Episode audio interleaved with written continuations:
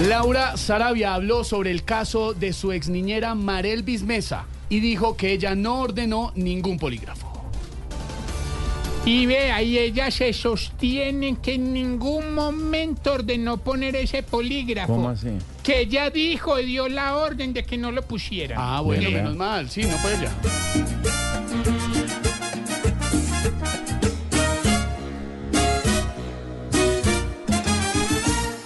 Le van a preguntar sobre lo que pasó allí, ella les va a contestar, seguro que yo no fui.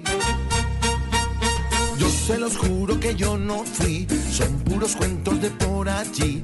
Las cosas no pasaron así, todo es para encochinarme a mí. No,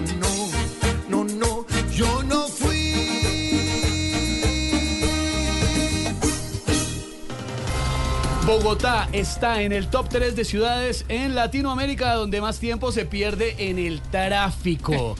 Ay, Dios mío, según el TomTom Traffic Index 2023. No, Así se pues llama. no. Pues no estoy de acuerdo, ese vinche, man. ¿Por qué, Tarsi? Los que tenemos carro sabemos que Bogotá es una ciudad de primera. Es casi imposible andar en segunda, en tercera.